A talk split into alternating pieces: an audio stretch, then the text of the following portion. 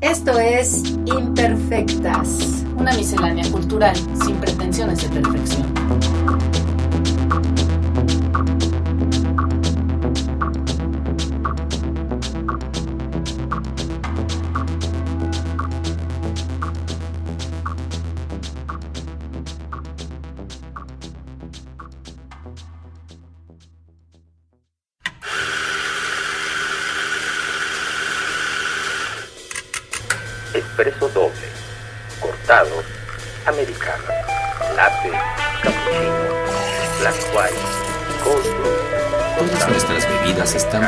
En el tiempo exacto, con la dosis perfecta, el molido justo y el beneficio agregado del cariño para lograr el efecto buen tono. Buen tono café. Todo está bien. Avenida Universidad 1887, local 5, Oxtopulco, Coyoacán. Búscanos en Facebook, Twitter e Instagram como arroba buen tono café. Ven por un café a buen tono. Café cantante. Bienvenidos a este nuevo episodio de Imperfectas. Estoy aquí con la PAME, mejor conocida así, pero en realidad eh, su nombre es Carmen Castillo. ¿Cómo estás, Carmen? ¿Cómo estás, Pame? Hola, María Paz, muy bien. Te saludo aquí desde Telchac, en Yucatán, en un escenario un poco, poco común, pero bueno, esperemos que salga bien esta plática y con un buen sonido, sobre todo en estos tiempos. Exactamente, pero bueno, lo bueno es que hay cosas buenas y no tan buenas de la tecnología. Esta es una de las buenas, el lograrnos seguir manteniendo en contacto porque debo de contar que yo te he visto una única vez de presencia a raíz de una visita que hice yo a Oaxaca cuando tú trabajabas en el INA allá y a propósito de una estancia postdoctoral que yo estaba haciendo en ese momento y que trataba un poco de los entrecruces entre identidad, noción de nación, gastronomía, antropología, evidentemente, bueno, de donde yo vengo, que más bien es el arte y el arte contemporáneo en particular.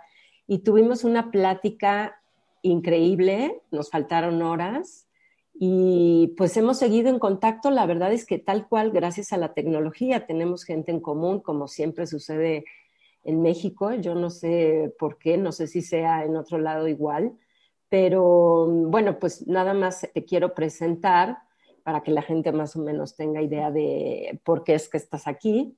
María del Carmen Castillo, o PAME para los cuates, es profesora investigadora de Lina, se doctoró en antropología social por la Universidad de Barcelona. Su tesis sobre ritualidad mije recibió el premio Bernardino de Sagún en 2015. Ha trabajado con pueblos indígenas en temas de ritualidad, memoria textil y culinaria Actualmente vive en Yucatán y desarrolla el proyecto Etnografías de la Cultura Alimentaria en Yucatán, enfocado en los usos y representaciones de la comida como parte de las dinámicas culturales contemporáneas de los mayas peninsulares, lo cual es bueno. Todo un tema. Y además estás en mil y un proyectos.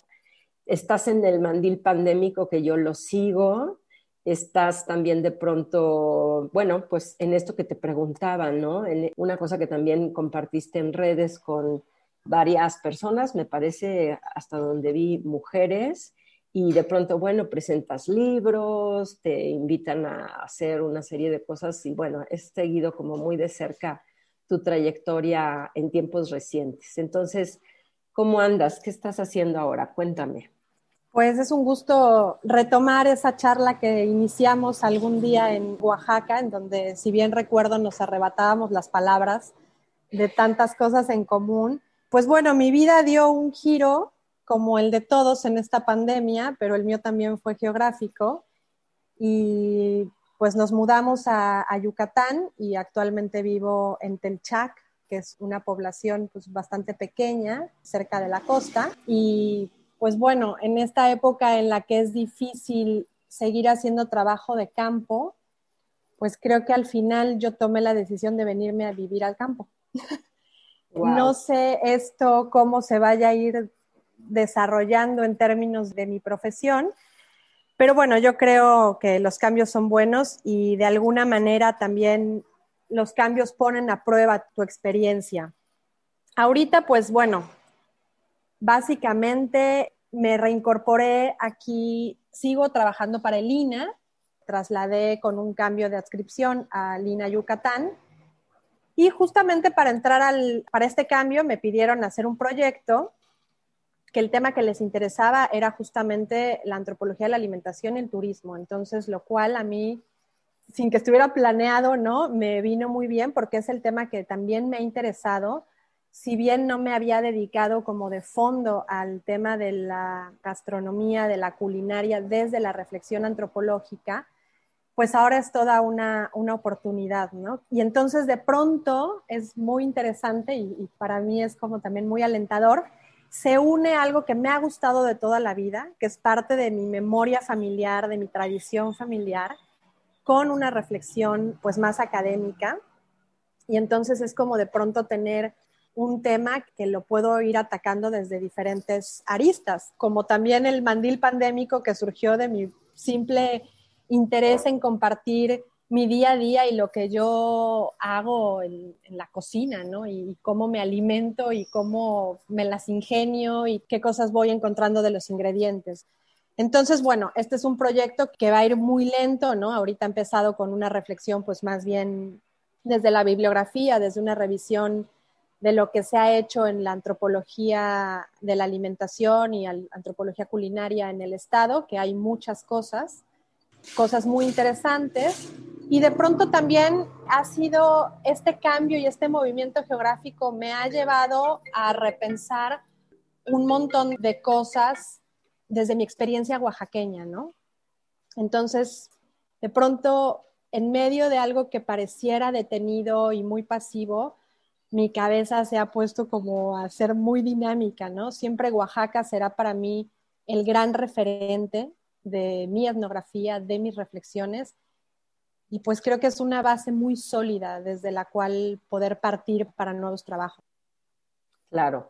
Y es que además tú como buena poblana que eres, esto que dices que traes la comida de familia, lo traes de cuna y es una onda medio ancestral, como, como de cuento, ¿no? En donde se ve que tú has heredado, pues, desde el ingenio, la virtud, y me imagino que oyendo un poco el mandil pandémico y esa vez que platicamos, pues hasta los recetarios, sí. mija, ¿o no? Sí, pues la cocina siempre ha estado, ha formado parte de mi vida. En algún momento, en, en un artículo que escribí apenas, que es una crítica a un video sobre el mole de Enrique Olvera. Ay, del que vamos a hablar. Y luego se los podré compartir. En algún momento también me vino a la cabeza cómo ha estado mi liga con la cocina, pues sí, desde el primer momento, de, desde mi infancia. Un personaje muy principal, muy protagónico en esto es Lola, que es una señora que trabajó con mi abuela toda la vida, ¿no? De hecho, trabajó primero con mi bisabuela y luego cuando mi abuela se casó trabajó con ella y Lola para mí es, es mi abuela en realidad, ¿no? Porque estos cariños pues se dan mucho por quien te alimenta. Claro. Y pensando un poco en, algo como de mi memoria histórica y mi memoria en términos culinarios, cuando mi mamá, cuando yo nací, cuando dio a luz, mi mamá se fue, como lo dictaban los cánones de la poblanitud, cuidarse a casa de mi abuela, ¿no? Ok. Mi abuela siempre fue una persona que trabajó, tenía una zapatería, y entonces en realidad esta mujer que le enseñó a mi mamá cómo me tenía que alimentar, cómo tenía que voltearme para que repitiera, cómo que si el atolito y todo, esa fue Lola, ¿no? Y de alguna manera yo asistía, o sea, Lola me envolvía como un taco y me cargaba, me bajaba a la cocina y yo estaba en sus brazos cuando ella le estaba haciendo a mi mamá el atole para que pudiera tener leche, ¿no? Entonces como que yo fui esa pinche de mi propio alimento desde el primer momento. De ahí viene como todo este gusto. Yo creo que en una primera parte de mi vida nunca fue algo sobre lo que reflexionara y que ahora se va volviendo cada día más, más evidente. Y luego por el lado de mi padre también hay una gran tradición culinaria. Mi abuela Gloria era una excelente cocinera, cocinaba, bueno, se quedó viuda, cocinaba para sus hijos, pero para los amigos de los hijos. Y ella a su vez fue huérfana de madre y entonces la cuidó, digamos, la hermana mayor, que fue después una monja carmelita descalza, pero que durante 15 años se dedicó a alimentar a sus hermanos y que también tenía una muy buena sazón y de la cual tengo, pues eso, sus recetarios que han sido como han pasado de generación en generación y llegaron hacia mí. Qué envidia. Voy a quizás hacer un giro como casi que de 360 grados, pero luego vamos a regresar y porque el arte de la conversación también tiene eso y es como que lo que más me gusta de conocer gente como tú.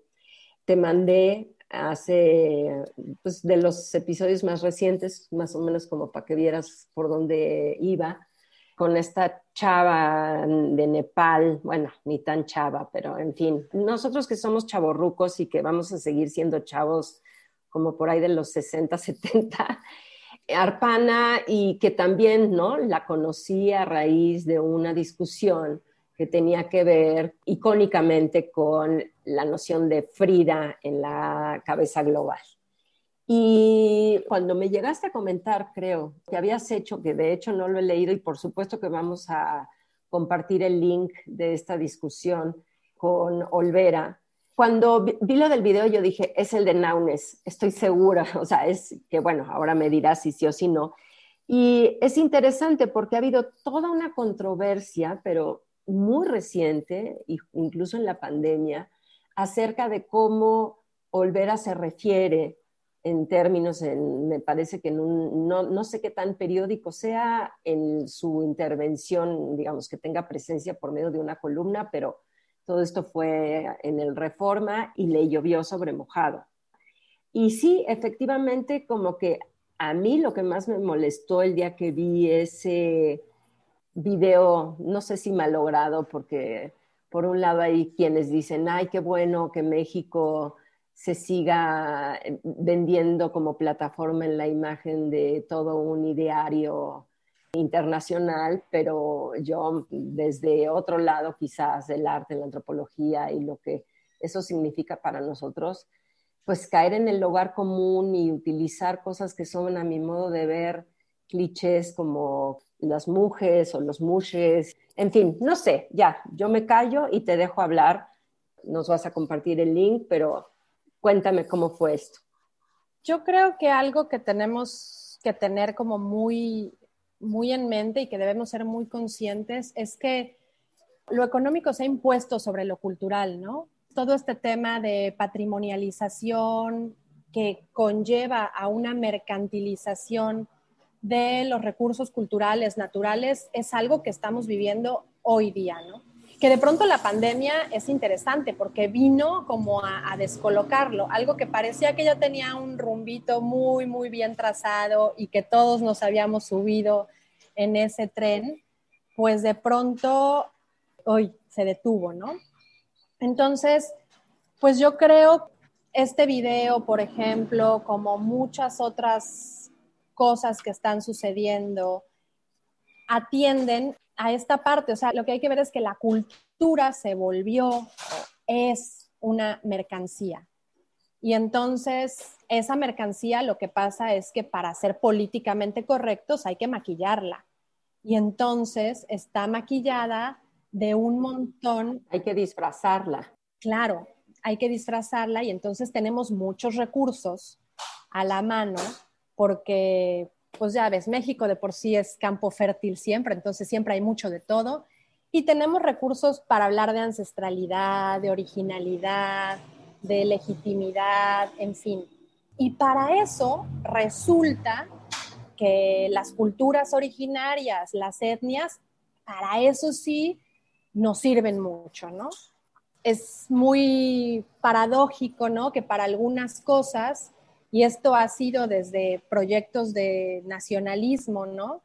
Estos pueblos indígenas son perfectos para explicar nuestro pasado maravilloso, nuestra memoria ancestral, y son el referente para de pronto hablar en términos culinarios de la existencia de una cocina maya, de una cocina zapoteca, de una cosa, ¿no? Sirven muy bien. Pero de pronto nadie se voltea para ver cómo viven esos pueblos hoy día y cómo hay que atender esas necesidades, ¿no? Entonces, ahí está esta incongruencia, ¿no? Y lo que nos damos cuenta es que es un recurso muy útil para ciertas cosas y luego mejor invisibilizamos y mejor le damos la vuelta porque para otras cosas es un poco difícil, ¿no? Ver esa población. Yo creo que esto, lo que está detrás también es una necesidad por esta resignificación de identidades y por cómo estas identidades nos van a dar algo. Si hablamos de una cocina que tiene cierta identidad, eso va a redituar. Como todo ahora gira en torno a, a esa experiencia detrás, a una narrativa, esos discursos son los en los que estamos interesados, pues se echa mano de lo que hay disponible sin muchas veces ser responsables de lo que realmente implica tomar ese tipo de información, ¿no? O sea, yo lo que creo es que en términos, voy a referirme exclusivamente a lo culinario, ¿no? Pero comer es pensar, es una forma también de organizar el mundo y estas cosas incluyen todas las dinámicas socioculturales alrededor. Y a la hora que extraes y descontextualizas, pues se te van todas esas, todos esos recursos socioculturales que también tienen que estar en la mesa, como alimento y como discusión. Y lo que también a mí me sorprende es como alguien que se vende como Olvera a la cabeza de un movimiento vanguardista, ya si se trajo de la cocina molecular o no, que si el mole madre, etcétera, da igual. Pero a mí lo que también me sorprende es que él, siendo quien es, supuestamente un puntal una directriz en lo que está sucediendo en términos de fusión o lo que tú, o como tú lo quieras llamar, él no sea capaz de decir, oigan, a mí no me late salir así, porque resulta que México equals calaveras, rosa mexicano, azul cobalto, china poblana, mujeres, y es justo eso, o sea, es como homogeneizar absolutamente toda esa riqueza y hacer un imaginario que cabe en un lugar muy estrecho y que a mí, honestamente, pues lejos de darme gusto, más bien me da pena ajena. Entonces no entiendo cómo este cuate se presta para salir aquí y además así como en esta cosa así en medio de eh, los mujeres que bailan y, y al mismo tiempo es capaz de poner los puntos en las CIES en discusiones pues que sí han sido trascendentes y en donde sí se le ha acusado de decir pues mira, tú tendrás un restaurante que pandemia o no tenga los siguientes tres meses reservado, pero yo vi respuestas sobre todo en Twitter de gente que decía, pues lo siento mucho, pero yo vengo de una abuela que molía el maíz en metate y que en la mañana prendía el fogón y hacía, ¿no? como haciéndolos conscientes de que esto no se resuelve en cuestión de instantes. ¿Estamos de acuerdo? Sí. Yo te voy a contar la historia. Yo cuando vi este video también fue como, ah, ¿qué está pasando? ¿No? Y se me encimaron muchas emociones. Luego lo volví a ver porque dije, a ver, a ver, mente fría, ¿no? Y lo volví a ver. Es un video, por supuesto, artísticamente muy lindo y tiene toda, o sea, yo no sé si a nivel, no, no diría muy lindo, pero digamos bien logrado artísticamente a lo mejor, ¿no? El problema ahí es que, como dices, ¿qué es lo que está de cara al observador? Es una cultura, por ejemplo, en Oaxaca jamás verías en una misma cosa mariachis, mushes esta mezcla... Es como de Disney y Speedy González, perdón. Esta mezcla de, de, contenidos, de símbolos.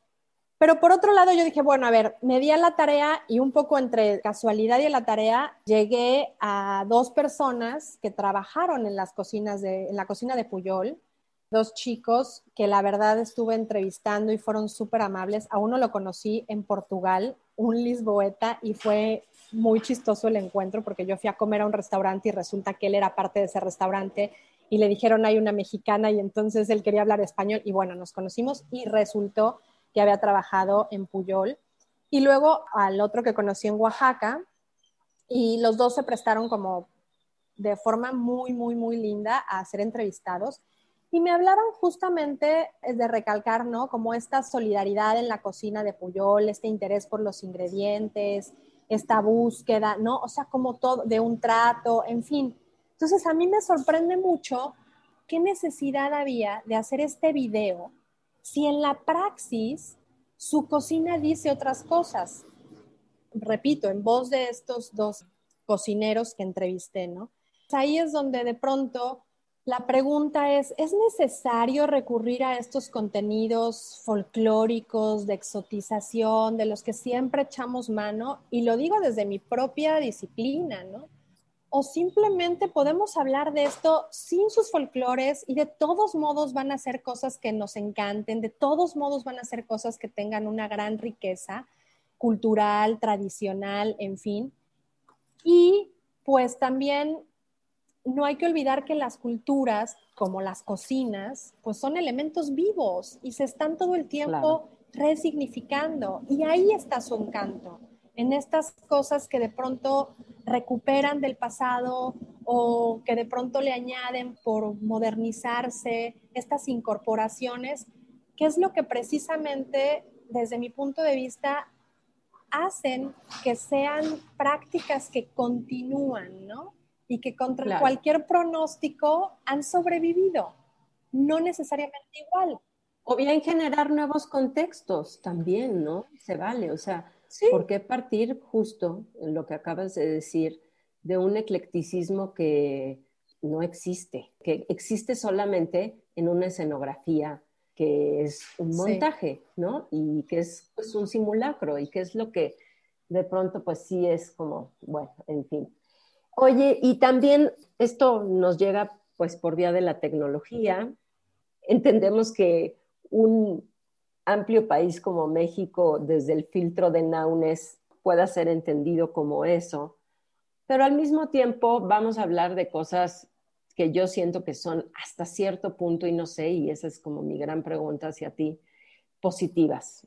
Yo a raíz de la pandemia he visto modos sorprendentes de organización eh, de la gente en relación con algo que podría ser aparentemente de mayor distancia, pero en donde esta distancia se acorta, en el sentido de la gente que vende cosas y de consumo, digamos, local y que le tiene que hacer frente pues a todos estos gigantes como Amazon, etcétera.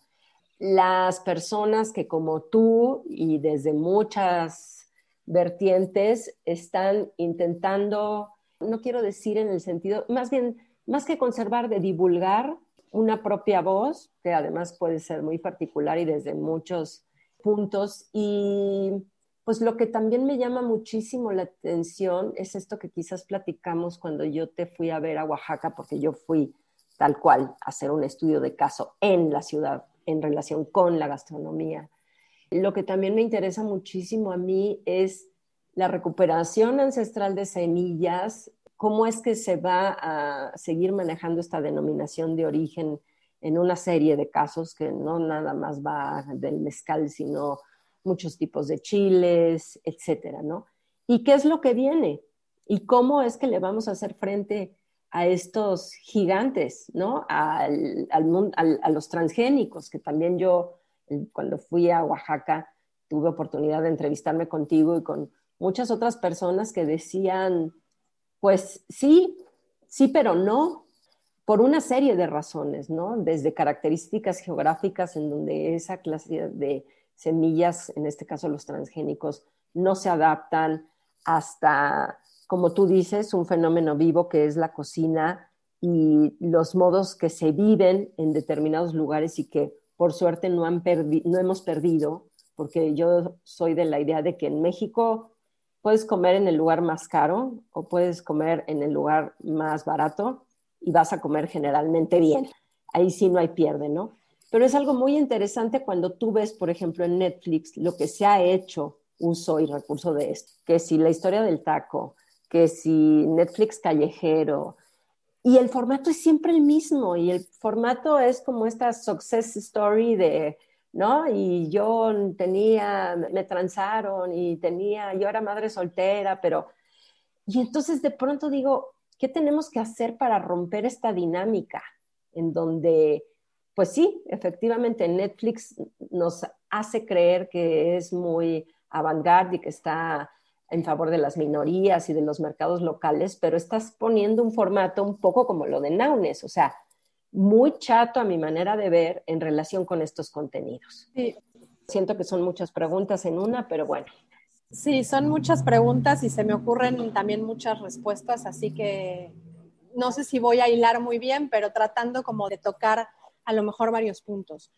Una cosa que se nos olvida es que todo este boom, por ahí un autor decía que es como un preta porter culinario de pronto, ¿no? O sea, de pronto nadie hablaba mucho de la comida, o sí, pero era como algo más bien familiar o de ciertos gustos, pero ahora de pronto se vuelve todo un movimiento y dime qué comes y te diré quién eres y dime a qué restaurante fuiste y es que perteneces a cierto tipo de gente, en fin, eh, se ha vuelto algo, un boom sobre el que por supuesto hay que pensar. Y se nos olvida que la comida también ha sido un tipo de parámetro cultural que también era un marcador en muchos sentidos de racismos, clasismos, de exclusión, de discriminación. O sea, yo todavía recuerdo llegar a muchos, repito, mi trabajo ha sido en pueblos indígenas, en diferentes comunidades, y recuerdo llegar a lugares en donde me decían, ah, ya llegó la antropóloga, a ver, denle un pedazo de carne, ¿no? Y yo, no, no, no, no importa, frijoles, ¿no? Yo siempre he sido súper frijolera y está bien, ¿no? Porque la concepción es que yo que venía de fuera estoy acostumbrada a comer carne, ¿no? y entonces no a comer lo del pueblo, que es visto como un poco, pongo entre comillas, comida de pobre, ¿no? Comida más sencilla. Y entonces no olvidemos que estas claves culinarias, pues en muchos lugares todavía se siguen ejerciendo, ¿no? Este tipo de gente come estas cosas, los ricos comen esto, los pobres comen esto, los campesinos comen esto, y eso marca fronteras. A mí siempre me pasaba en Oaxaca, y bueno, soy una golosa, ¿no? Y como de todo, menos las cosas que yo digo que me matan porque tengo algunas alergias, pero de ahí en fuera como todo, y de pronto es como esta chava come carnitas, cueritos, vísceras y demás cosas, como si yo me estuviera saliendo de lo, de lo que en la noción de la gente forma parte de mis gustos. Entonces era como contraintuitivo. Y eso pues ha sido algo que se ha marcado. Yo también he visto gente que de pronto no admite que le gustan ciertas cosas de comer o ciertos sabores por no quedar mal. Como, ay, no, no, no, no, no voy a decir que a mí me gustan los riñones. Las de cerdo, los riñones en escabeche, ¿no? Cosas así. Las patas de pollo. La pata de pollo rostizada, no sé, cualquier cosa. Entonces, la comida ha sido eso, ¿no? En algún momento también Benito Juárez para sus grandes cenas y cuestiones de gobierno, pues hacía cenas súper afrancesadas, ¿no? El mismo también Porfirio, ¿no? Era la comida que de pronto preferían. Ya a lo mejor más en corto iban a la cocina y se echaban dos, tres cucharadas de frijoles de la olla, pero había que disfrazar también, ¿no? Entonces pareciera que ahora el discurso viene de regreso, ¿no? Y es después de una cocina francesa, ahora hay que mirar a la raíz. Somos un poco identitariamente esquizofrénicos, ¿no? De pronto necesitamos asirnos a algo y la comida nos puede dar ese sustento. Creo que también por ahí viene pues parte de, de la discusión. Me acordaba justamente de estos saltos de tiempo, ¿no? no sé si tú recuerdes el movimiento estridentista. Obvio. Y hay un manifiesto que se firma del mole de guajolote. Exactamente, que se, firma, exacto, que se firma en 1923 y firman Vive el mole de guajolote, ¿no? Sí. Pero justamente lo hacen como un desdén a esta rancia burguesía intelectualizada. Puebla burguesa, exacto, ¿no? Y más como vayámonos a lo marginal, a lo colectivo, a lo del pueblo. Y luego me da risa, ¿no? Porque de pronto digo, ay, acordémonos a los inicios del COVID, ¿qué fue lo que dijo Barbosa, que era la cura para el COVID, ¿no? Váyanse a comer un mole de guajolote, ¿no? Entonces estos ires y venires te están diciendo, el mole de guajolote está asociado a cierta clase, a cierta gente, más allá de su valor culinario, lo que hay atrás, pues es toda una ideología de lo social. Claro. Y de qué lugar ocupa cada quien en el mundo. Y de lo que hoy por hoy también se reconoce como cool, millennial, de moda, y desde, como dije, ¿no? Todas las vertientes. Me da mucha risa que ahora hay muchos gente que en Instagram o en otras redes pone en Estados Unidos, por decir algo, ¿no? Se van a hacer unos tacos de pollo y ya la cream no es cream, es crema, es crema. Al mismo tiempo, también lo que se vive aquí y que yo escribí hace ya un buen rato en una colaboración para alumnos 47 es, por ahí iba el paper de la estancia postdoctoral, es este extraño fenómeno que sucede, por lo menos en la Ciudad de México, en donde cuando no era pandemia, estás en la ciudad, tienes un plan como ir al Museo Tamayo para ver arte contemporáneo, exit through the gift shop y entonces te encuentras allí, digamos, de grandes marcas que supuestamente le dan un precio justo a sus artesanas como Taller Flora. Y bueno, no quiero mencionar cosas tan específicas porque puede haber desde eso hasta vajillas, talavera, libros, y entonces pues uno acaba comprando un morral y se siente como ah, hasta cierto punto un poco menos culpable porque está depositando su dinero a una contribución justa, en teoría, a alguien que le va a dar el merecido precio de su trabajo. Y de allí te vas al Puyol o al sucedáneo del Puyol a comerte un mole madre o a comerte hormiga chicatana. Y entonces ya como que eso sucede en México en un margen de cinco horas y nos hace sentir pues que ya cumplimos, ¿no? Que estamos en ello y que, y también, bueno, pues toda esta cuestión con el chocolate, que como tú bien sabes, te o broma como lo puso quien lo haya puesto el nombre científico, ¿no? Comida de los dioses, pero que pues en México hay pocas personas que hoy por hoy ya están haciendo un rescate ancestral de semillas, pero porque evidentemente las mafias corporativas, llámese Nestlé o otras empresas pequeñas, pues agarran estos, porque en Tabasco lo importante es petróleo y no hay que invertir en ello, entonces me tomo este, esta semilla de cacao y la adapto en Madagascar o la adapto en Venezuela.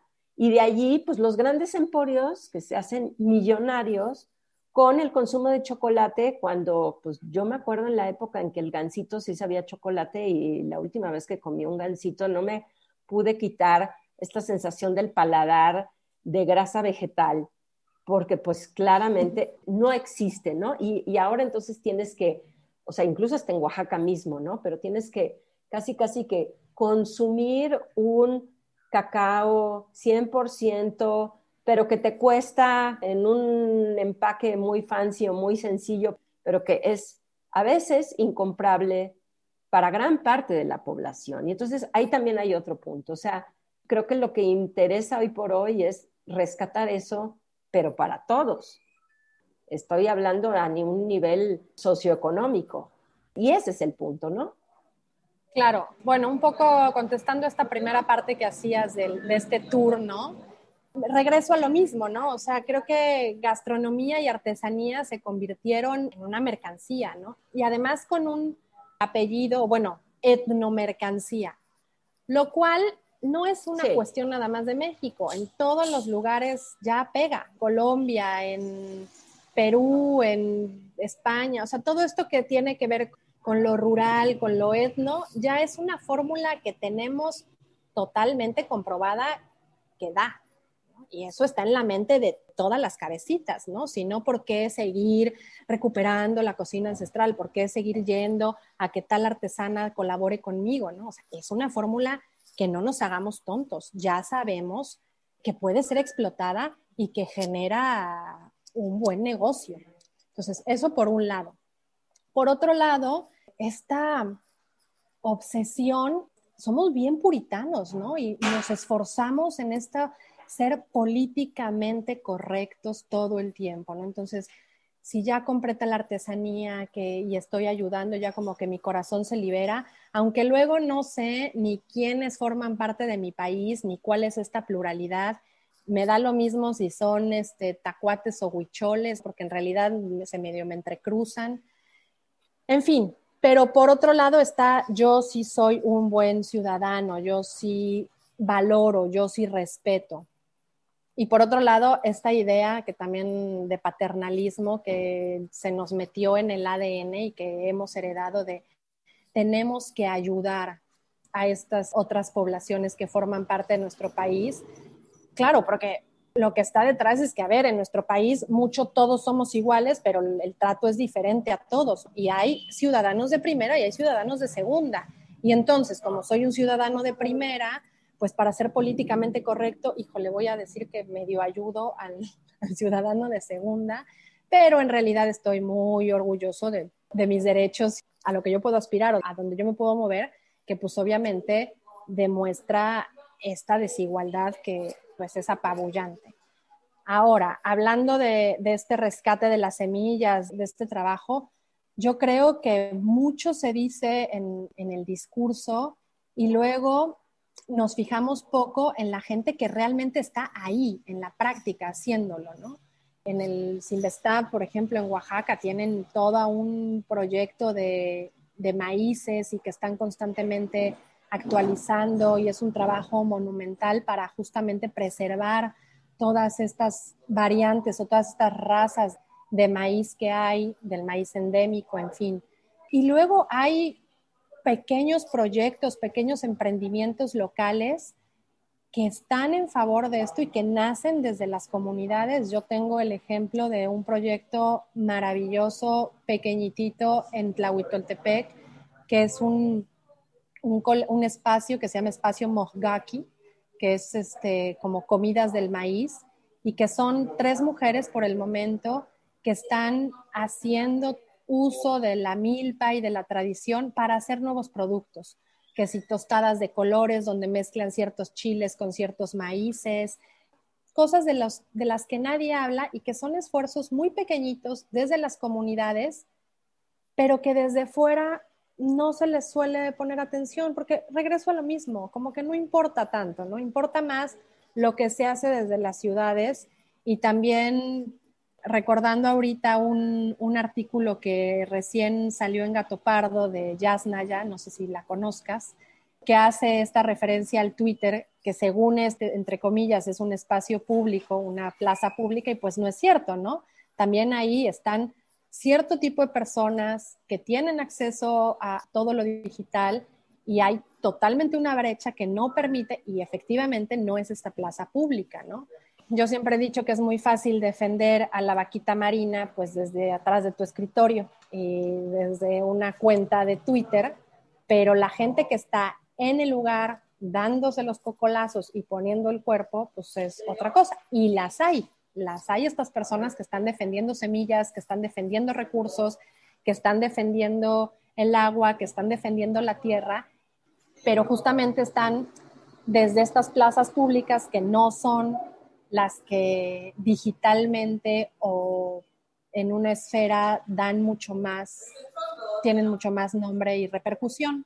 haciendo malabares con un presupuesto, ¿no? Porque también debemos de tener muy claro que la 4T, a la, ahora sí que hablando de lo mismo que siempre ha pasado, ¿no? O sea, y desde tiempos del PRI, y que luego fueron los del PAN, y ahora, bueno, pues esta se reviste de dialectos y de culturas, cuando en realidad, y es muy capaz como incluso hasta de ir en contra del plagio, que si Carolina Herrera, que si el tejido de cadeneta, que sí, cuando en realidad la verdad detrás de eso es pues estar recortando presupuestos a quienes sí realmente están haciendo investigaciones que tienen que ver justamente con eso. O sea, hay una cosa interesante porque yo más bien pienso que qué clase de participación vamos a tener, uno, como ciudadanos, y dos, lo que está sucediendo, digamos, a nivel cultural, tiene que ejercerse empresarialmente desde otra forma, pienso yo, ¿no? Me gustó mucho también, por ejemplo, cuando yo fui a esa vez que te conocí en Oaxaca y que ya no sé realmente porque fui un par de veces después, Itanoni, que es equiparable o parecido a lo que estás comentando y que seguramente hay muchos proyectos. Ahorita, por ejemplo, pues está toda esta cuestión de la rehabilitación de Xochimilco y en donde pues hay muchas chinampas que incluso están dando ingredientes para todo tipo de restaurantes y todo tipo de consumos. Entonces, eso también es lo que me interesa y que veo que está pasando incluso por las redes, en donde a pesar de ser globales, de pronto podemos ser también en ese sentido muy locales me pueden traer una vez a la semana las hortalizas de temporada de una zona en donde, y bueno, pues sí, aun cuando efectivamente dices hay un privilegio, porque pues necesitas la tecnología, los mecanismos para hacerte de ellos, ¿tú crees que hay una salida por ahí? Es más, tú estás, creo, y esa es la pregunta, ¿no te acuerdas que todo esto fue a raíz de, ahí te quiero entrevistar porque posteaste un proyecto que me parece que está como en germen, ¿no? Tú y otras chavas, creo, eran, eran mujeres en relación con la cocina. Corrígeme si estoy bien o no. No sé a qué te refieres, pues es que de pronto tengo ahí... Lo traté de buscar en tu historial y nada más lo pusiste como en tus historias, pero no aparece en, tu, en tus perfiles.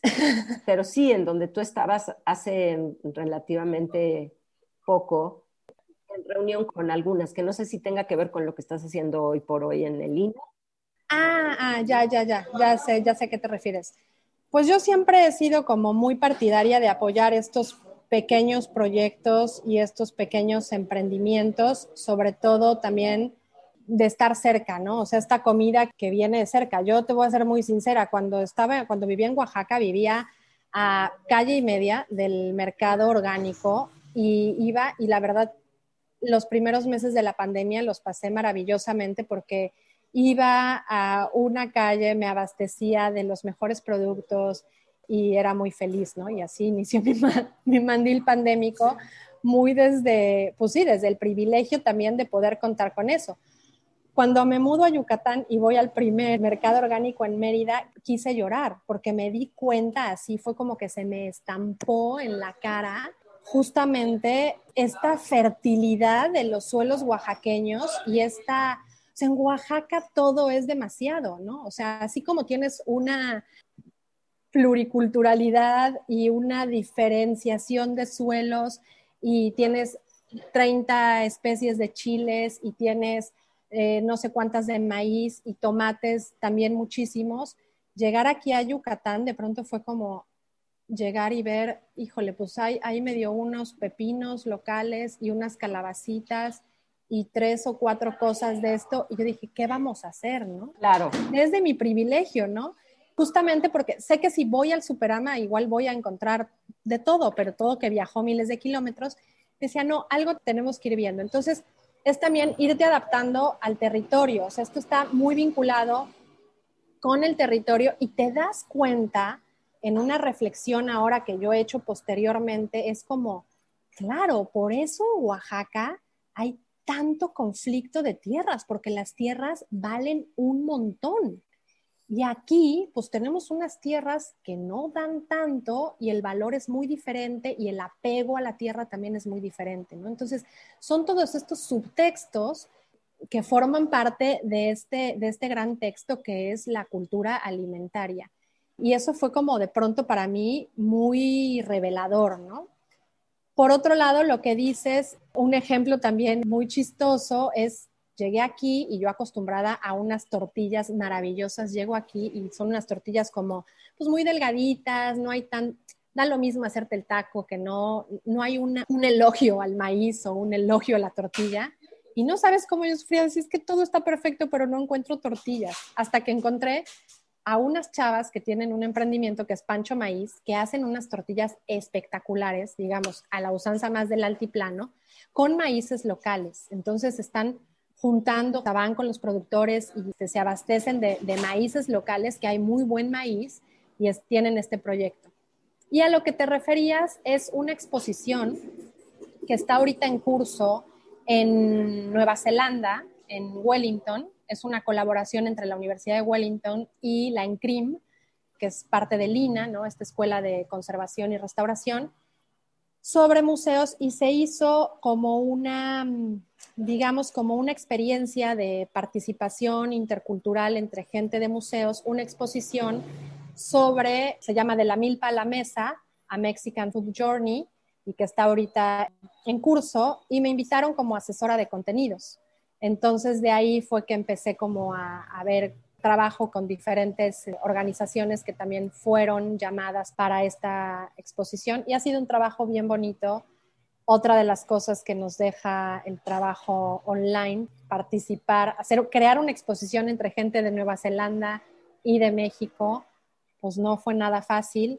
Yo me integré al equipo ya bastante avanzado y pues la idea también es mostrar un poco de lo que es México y de trabajos muy, muy, muy pequeños también de comunidades. Están justamente grupos de chinamperos eh, ahí representados para dar a conocer un poco sobre nuestro país. Y a mí lo que, me, lo que me emociona también, y que es algo que yo empecé a pensar conforme participaba en esta exposición, es que si bien los contenidos pues, son creados en inglés porque son para gente de Nueva Zelanda, ¿cómo poder usar esos contenidos para nuestra propia gente que está del otro lado de la frontera, ¿no? O sea, cómo a lo mejor esos contenidos que ya se hicieron en inglés pueden servir para niños migrantes y que se enteren, ¿no? De cuestiones de nuestro país, de los alimentos, de los ingredientes, de lo que se hace en un idioma que pues para ellos hoy es el de su cotidianidad. Muchos están en escuelas pues en donde se habla en inglés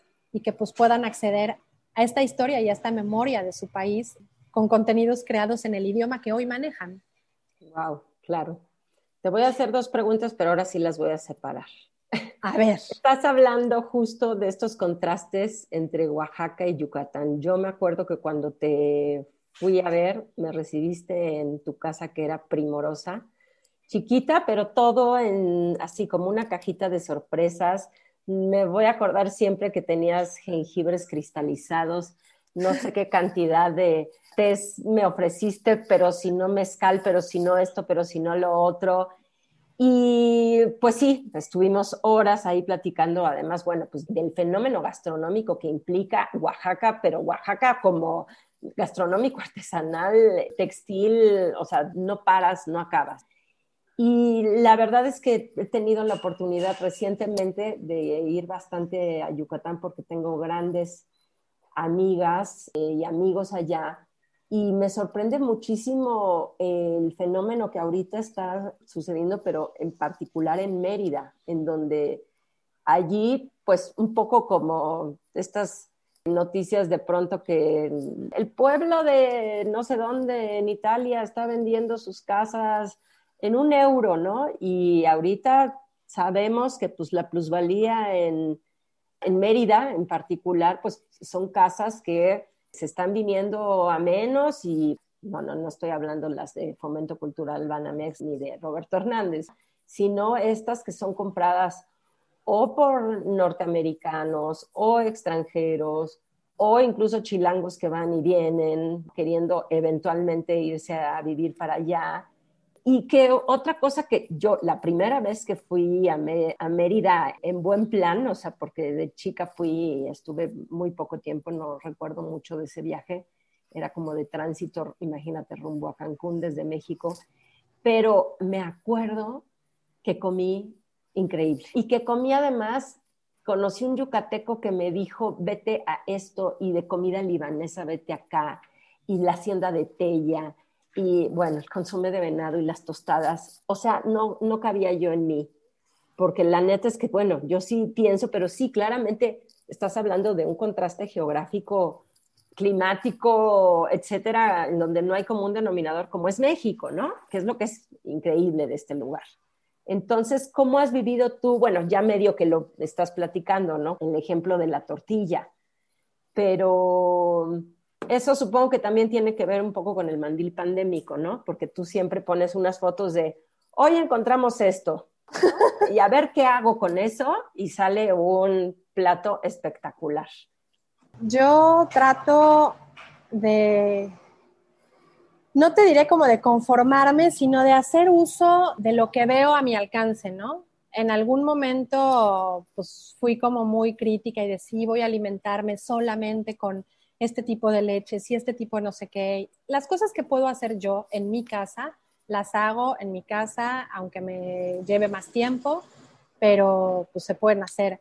Ahora, si bien no tengo el mercado orgánico que tenía en Oaxaca en la esquina, pues vivo en un pueblo y vivo como en el contexto de lo que era una hacienda, entonces hay cocos, entonces pues ahora la tarea es desde bajar los cocos, ¿verdad? Para poder hacer la leche de coco y que eso, bueno, no sucede todo el tiempo y es como ahora ráscale tú al coco y sácalo y es súper difícil. He de decirte, tengo también ahora un canché que es como una, es una técnica maya, según esto de cultivo, habrá que, habrá que ver. Y bueno, yo lo que tengo es un cajoncito, ¿no? Que un colectivo de acá, un colectivo Milpa, con el que tomé un taller, me hizo y me vendió, y ahí tengo todas mis, mis hierbas aromáticas, ¿no? Entonces estoy muy feliz con mi albahaca, que sí tengo tomillo, tomillo natural fresco, me, me está fascinando. Bueno, otras, y las lechugas, ¿no? Y entonces de pronto, este, pues ya las lechugas se dieron, pero pues para que se vuelvan a dar otras, ¿no? Se dieron cuatro para que se vuelvan a dar otras hay que volver a sembrar, ¿no? Entonces de pronto te das cuenta y yo ya estaba así como agobiada diciendo, el campo es una cosa terrible, de difícil.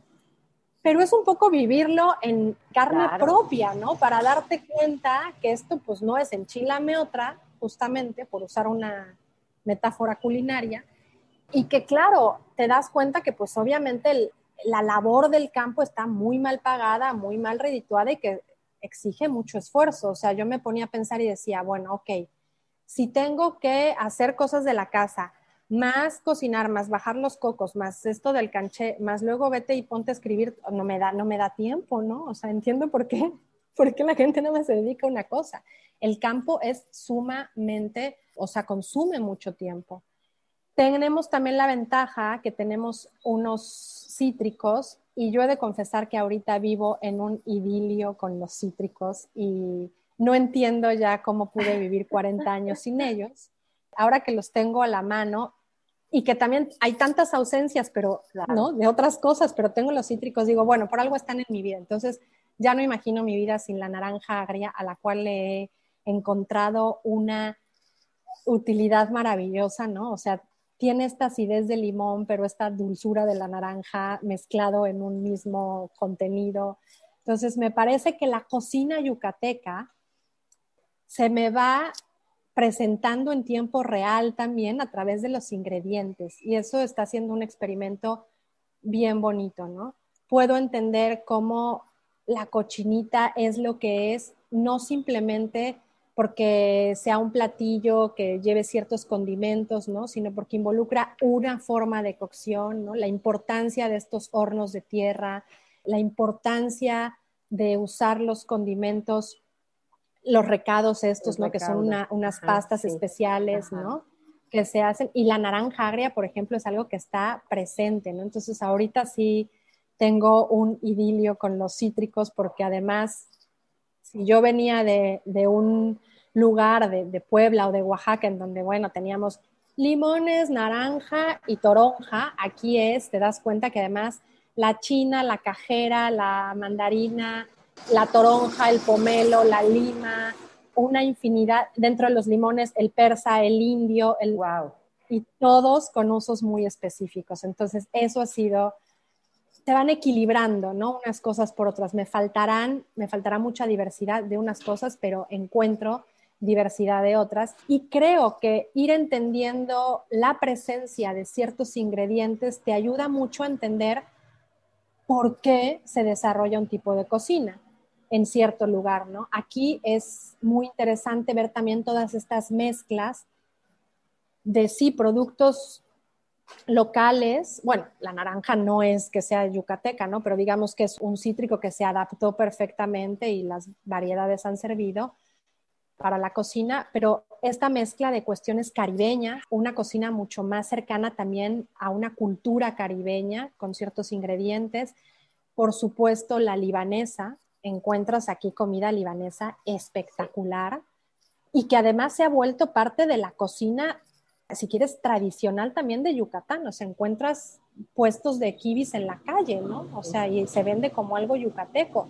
Estos remanentes libaneses se ven aquí en, en los pueblos también, sin saber si es una presencia libanesa o no, o qué pasó en la historia. Hoy en día son cosas que se consumen en todos los lugares. Términos para decir las cosas como por ejemplo pues, la clásica baguette o un clásico pan, que aquí lo conocen como el francés.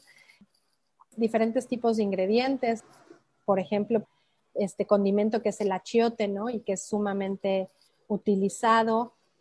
Eh, la presencia del venado, bueno, que ya tampoco se consume mucho porque está, está prohibido, pero pues de pronto te lo encuentras por ahí, y también con la naranja agria y cómo se cuece es una maravilla. Y muchos productos, la cocina yucateca, porque no hay que decir tampoco cocina maya, también ahí hay tenemos que ser como muy cuidadosos, ¿no? Una cosa es la cocina yucateca y otra es la cocina maya, si es que existe una cocina maya. Eh, la cocina yucateca se nutre de una versatilidad de cocinas, ¿no? Que podría ser la cocina caribeña, la cocina libanesa, la cocina española, productos que llegaban en, hace tampoco no mucho tiempo, o sea, por ejemplo, el queso de bola, el queso holandés, que lo llevan un montón de, recetas de la cocina yucateca, y pues que quiere decir que es lo que adquirían por barco y que entraba más fácil que productos del altiplano central, ¿no? Del, mismo México. Este, entonces, esos sabores, la presencia de pasitas, de los escabeches, ¿no? Es así como muy rico y pues lo voy descubriendo como muy al tiempo, muy, muy en la práctica, muy comiendo en cosas en Mérida, pero también compartiendo cosas aquí en el pueblo donde vivo. Tuve la oportunidad de que me invitaran a hacer los pips, esta comida para el Hanal Pishan, el Día de Muertos, y también, ¿no? Una maravilla de, de, ingredientes y que también hacen, hacen uso de cosas, de cosas modernas y le añaden, ¿no?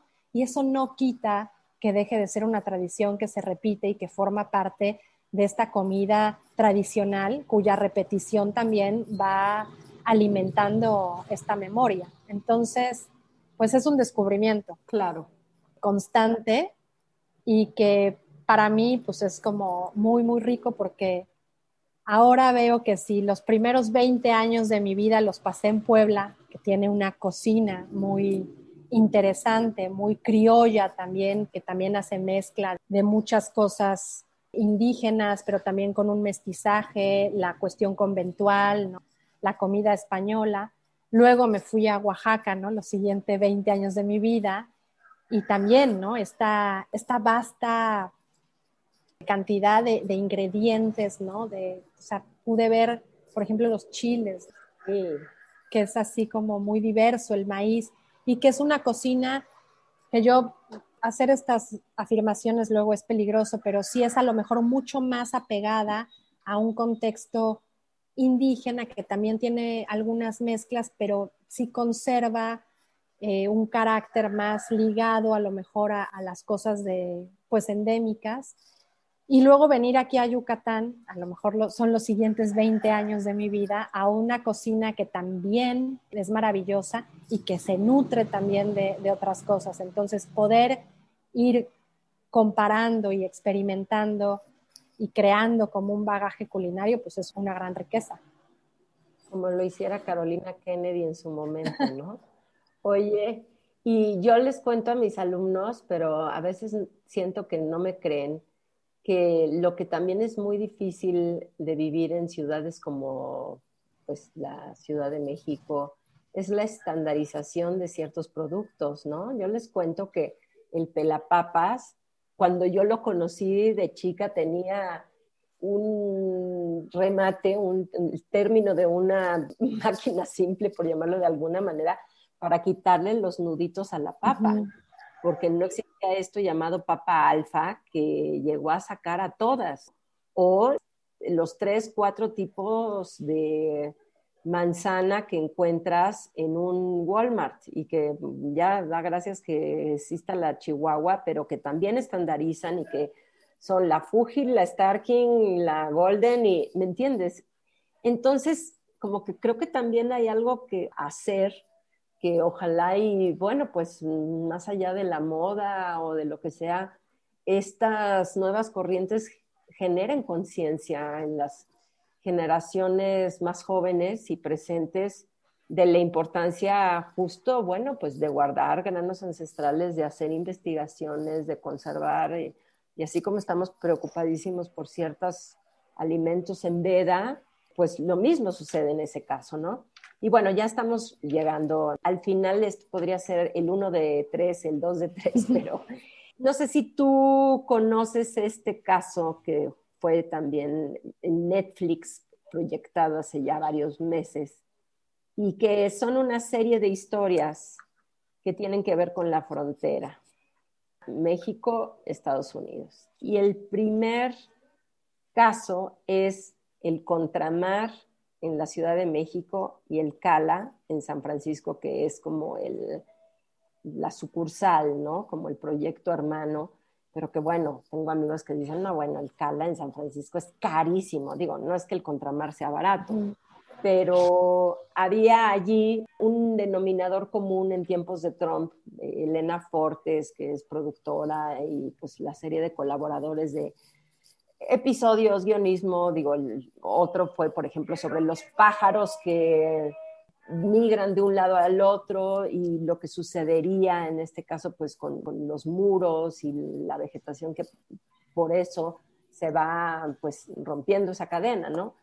Me llamó sobre todo porque cuando mencionaste lo importante que era que unos niños escuchen lo que sucede aquí, ¿cuáles serían en tu caso los consejos para un ciudadano de a pie, no necesariamente un investigador, para seguir manteniendo esta conciencia y esta preservación de, pues llámalo como lo quieras llamar, cocina híbrida, cocina mexicana, cocina mestiza, cocina por estados, porque tenemos también esta onda como del patrimonio que sirve como para etiquetar y que sabemos que es muy problemática, sobre todo en el caso en que la comida michoacana se hizo patrimonio por la UNESCO y pues toda la serie de problemáticas alrededor de eso, ¿no? Y cómo efectivamente nos gusta cargarnos de membretes, pero ¿qué estamos haciendo en realidad para preservar esto y generar, pues sí, también nuevos contextos. Pues no conozco ese, ese capítulo, igual voy a investigar en Netflix lo de Contramar y Cala.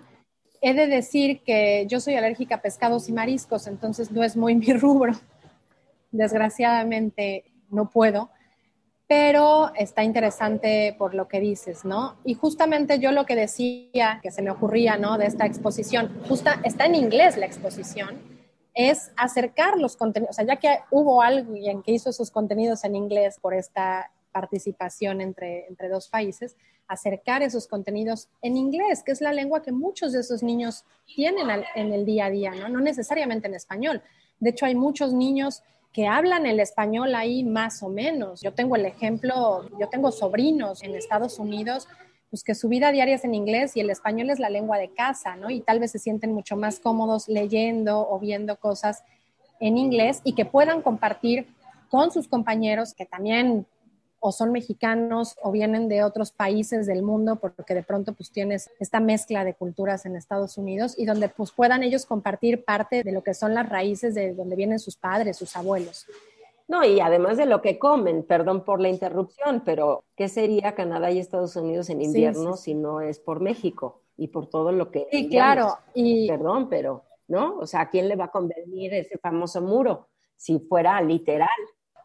Claro, y luego cosas, yo hace dos años estuve en Los Ángeles justo a través de un amigo, me invitó al bautizo de una sobrina suya, unos mexicanos migrantes, y creo que nunca había comido tan oaxaqueño como en Los Ángeles, ¿no? O sea, era todos los días cosas preparadas por la abuela y yo decía, qué maravilla, ¿no? O sea, consiguen todo, hay de todo, y estoy comiendo, o sea, nada más porque salía a la calle y porque de pronto veía cosas en inglés.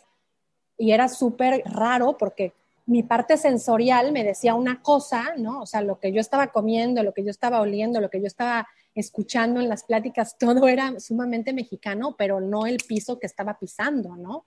Entonces es ahí donde te preguntas estas fronteras, estos muros, híjole, ¿de qué están hechos, no? O sea, ¿cómo, cómo están?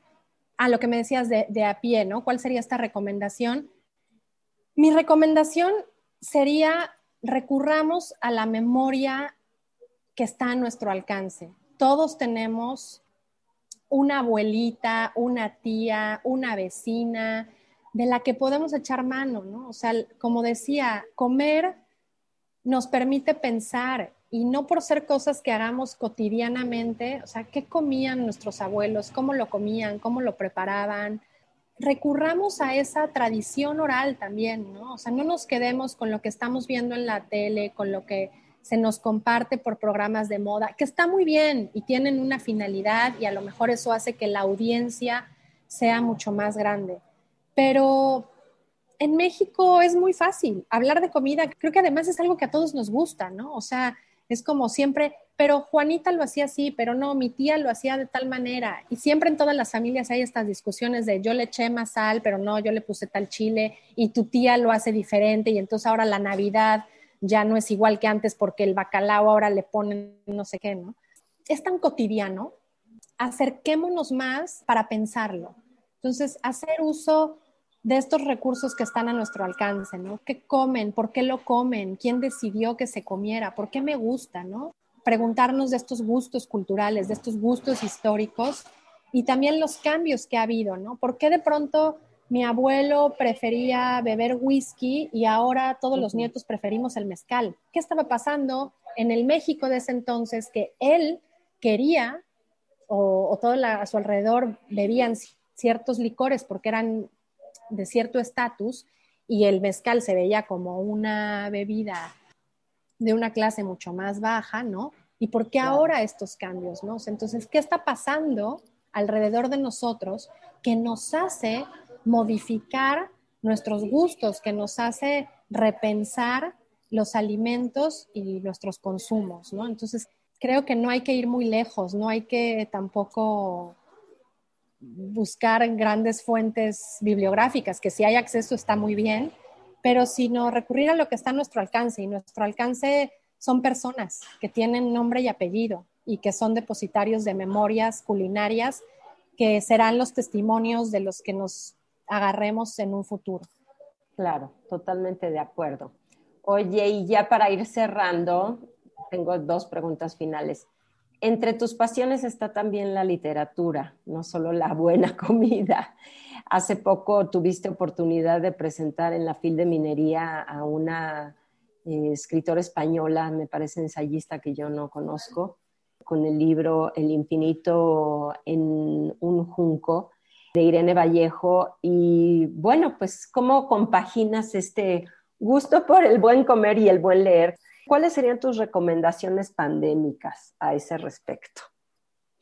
Mi gusto por la lectura empezó, yo creo que como en la adolescencia, una de mis abuelas, no la que cocinaba, sino la que tenía este negocio, esta zapatería, leía muchísimo y era gran lectora de novelitas de amor. Y entonces yo luego le iba y le robaba sus novelas en la zapatería y las regresaba, ¿no? Entonces de ahí me viene un gusto, por, sobre todo por la novelita de amor y la novelita histórica que me, me parece fascinante. leer ha sido parte muy importante en mi vida, como la ha sido en la vida de muchos. Y yo creo que además es un privilegio poder también ser parte de, de otras historias, ¿no? Como antropóloga, que me gusta meter las narices en otros lugares, en diferentes culturas, la literatura es una forma muy práctica de adentrarte a otros mundos, otras formas de, habitar el espacio y de relacionarte. Entonces, ese es un gran gusto y que yo siempre lo digo a mis alumnos, ¿no? También, o sea, más allá de ser antropólogos, lean, lean lo que sea, ¿no? Yo les digo, lean, porque para, también para poder escribir hay que leer. Eh, les hago una pregunta que siempre los dejo como de a cuatro no sé si se la hice a María, que es por la que nos conocemos. Yo creo que sí, le dije, María, ¿sabes leer y escribir? Y se quedó como, como que, ¿por qué me estás preguntando eso? Es evidente que sí. Yo le decía, no, pero ¿sabes leer y escribir? O sea, que lo que lees lo entiendes, me lo puedes contar y puedes escribir acerca de eso, ¿no?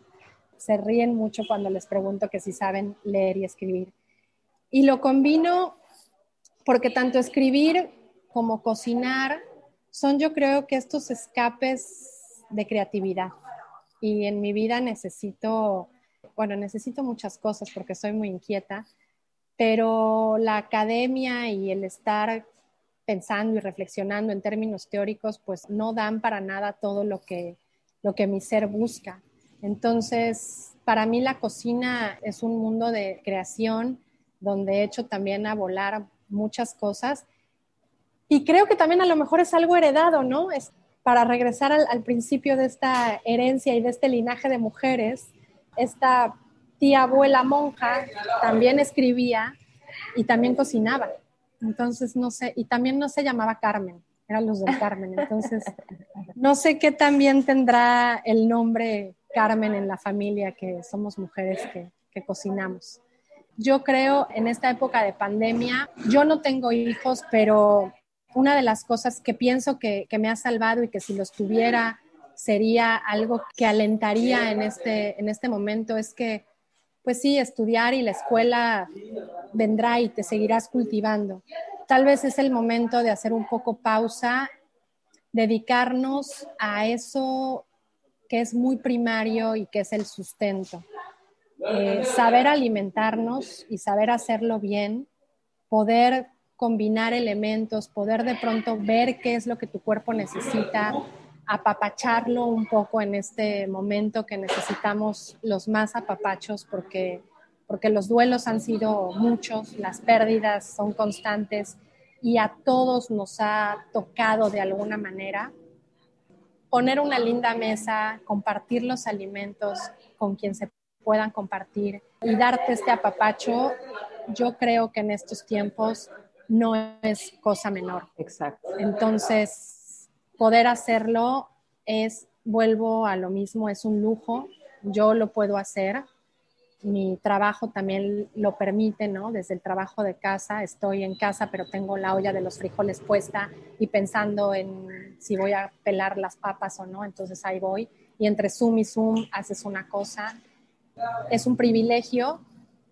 Y creo que pues tal vez también es un momento que la vida nos da, nos da para regresar a, estas cosas, como digo, muy primarias del sustento, tiempo de, de leer, de conocer esos otros mundos que a través de la literatura no son posibles y que tienen que ver con tradiciones y costumbres también que de pronto hoy que no tenemos contacto con tanta gente, pueden ser esos invitados a nuestra mesa. Entonces creo que ahí se compagina la literatura con la escritura, con la cocina.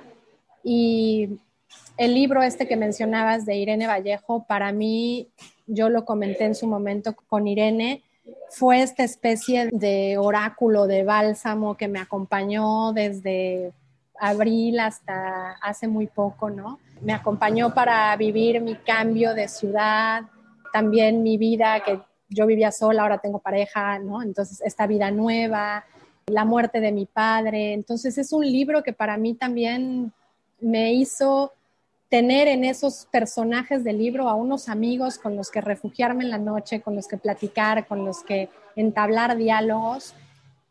Y me acompañó todo este tiempo. Es un libro que si tú lo ves es un cacharro, ¿no? Está subrayado, está húmedo, con unas páginas dobladas, pero bueno, yo creo que mejor vida para un libro. Estéticamente a lo mejor no cumple con esos cánones, pero, pero es un libro que se volvió, pues eso, parte de mí, ¿no? Y, y esos golpes que yo también tuve durante, que hemos tenido todos en esta pandemia, pues son unos golpes que también ha tenido el libro y son huellas que ahí se, que ahí se quedarán. Claro. Bueno, pues lo voy a leer, ¿eh? ya se me antoja muchísimo. Espero no sea complicado buscarlo. Y pues, ¿qué sigue, Pame? ¿Qué sigue en el futuro inmediato o mediano en tu, digamos, carrera como antropóloga, como en el, en el mandil pandémico? ¿Dónde te ves y pues ya para cerrar, ¿y dónde te podemos encontrar? ¿En qué redes la gente puede contactarte y tener alguna especie de interlocución contigo? De redes soy más instagramera que nada, entonces estoy como arroba pamantuk y también así estoy en Twitter. En Twitter no soy tan activa, de pronto de pronto me saturo, me saturo con tantas cosas y, entonces de pronto digo, ay, está muy bien, pero también puedo ser medio adictiva y entonces como encuentro muchas cosas que me van gustando, me pongo a leer y a leer y a leer y dejo otras cosas, pero bueno, ahí trataré, me pueden contactar por esos dos medios. ¿Qué sigue? La verdad que vivo muy al día. Ahorita estoy aquí, estoy disfrutando esto. Aquí y ahora. Aquí ahora, no, no quiero sonar tampoco como, como muy muy budista y porque no lo soy tampoco, ni New Age. Ajá. Pero sí, mi futuro está muy, muy a corto plazo, ¿no? O sea, yo lo que quiero ahorita es, pues, poder empezar a hacer trabajo de campo, ¿no? También sé la situación y soy consciente de ello, entonces tampoco voy a llegar a introducirme en una comunidad o con dinámicas que no son las que ahorita se deben seguir, ¿no? Por contacto con mucha gente de, pueblos indígenas que sigo teniendo en Oaxaca, la situación en los pueblos cada semana me dicen cosas y, es terrible, ¿no? O sea, hay muchas muertes, hay mucho sufrimiento, hay muchas necesidades, muchos retos también. Entonces, pues creo que, que hay que también, la pausa es para todos, ¿no? Entonces ya llegarán tiempos para seguir trabajando, se irán dando yo estoy muy agradecida, sobre todo con los mijes de Tlahuitotepec, los Ayuk, porque después de muchos años de trabajo con ellos y después de una tesis que dejé en pausa, retomé muchas cosas y estoy ahora, a pesar de la distancia, muy, muy cerca a través de medios digitales y teniendo un tipo de acercamiento ahora distinto. Estoy muy en contacto con este espacio Mogaki, con Raquel, que es la que lo lleva y que fue mi maestra de Mije en su momento. Entonces, pues también de pronto pensando colaboraciones, algún artículo sobre comida, en fin, ¿no? Haciendo ahí cosas. Y pues lo que vaya, lo que vaya saliendo, estoy abierta también a la colaboración, me interesa mucho poder formar gente, ¿no? Tengo algunas direcciones de tesis, las estamos sacando a la distancia y pues eso, involucrarme con gente que quiera y que esté interesada. Este trabajo con Nueva Zelanda me recordó mucho el trabajo en equipo, que realmente me gusta y a veces como académicos o los antropólogos vamos muy en solitario y creo que es necesario retomar también en la medida de lo posible el trabajo en equipo. Y para mí algo que hoy se ha vuelto fundamental en mi disciplina y en mi trabajo, pues es una antropología mucho más de la mano de sus actores, en este caso la gente de los pueblos indígenas, más en un diálogo, ¿no? establecer monólogos en donde hay conocimiento y, se ponen unos libros, en unos artículos, sino generarlo más, más en conjunto, más, más hablándolo, desde diferentes perspectivas. Y eso es lo que me interesa, esa es la antropología que yo me voy imaginando desde este momento para adelante. Cocina viva. Así es. Se vaya. ya me diste una idea. Así es, pero, en todo, todo, todo vivo y todo sobre la marcha. Pues sí, como debe de ser. Y más en estos tiempos, ¿no? Así es. Todo y todo, sí. La pandemia nos vino a conceder tristezas y, y regalos para reflexionar sobre la manera en que estamos viviendo. Seguramente. Oye, pues bueno, ojalá y muy pronto nos veamos de nuevo, pero así tete a tete, en vivo y en directo. Les recordamos a nuestra audiencia que nuestras redes son imperfectas con doble R en Instagram y en Twitter y que también tenemos un correo que es imperfectas también con doble R podcast arroba gmail.com. Nos encantará saber de sus comentarios, sus impresiones de este y otros episodios. Muchas gracias, Pame, y pues hasta la que sigue.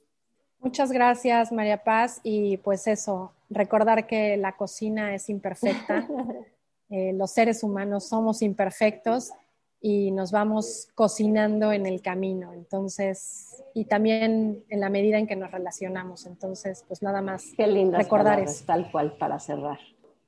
Un abrazo peninsular. Igualmente, aquí lo recibo feliz desde el trópico hacia el altiplano se regresa.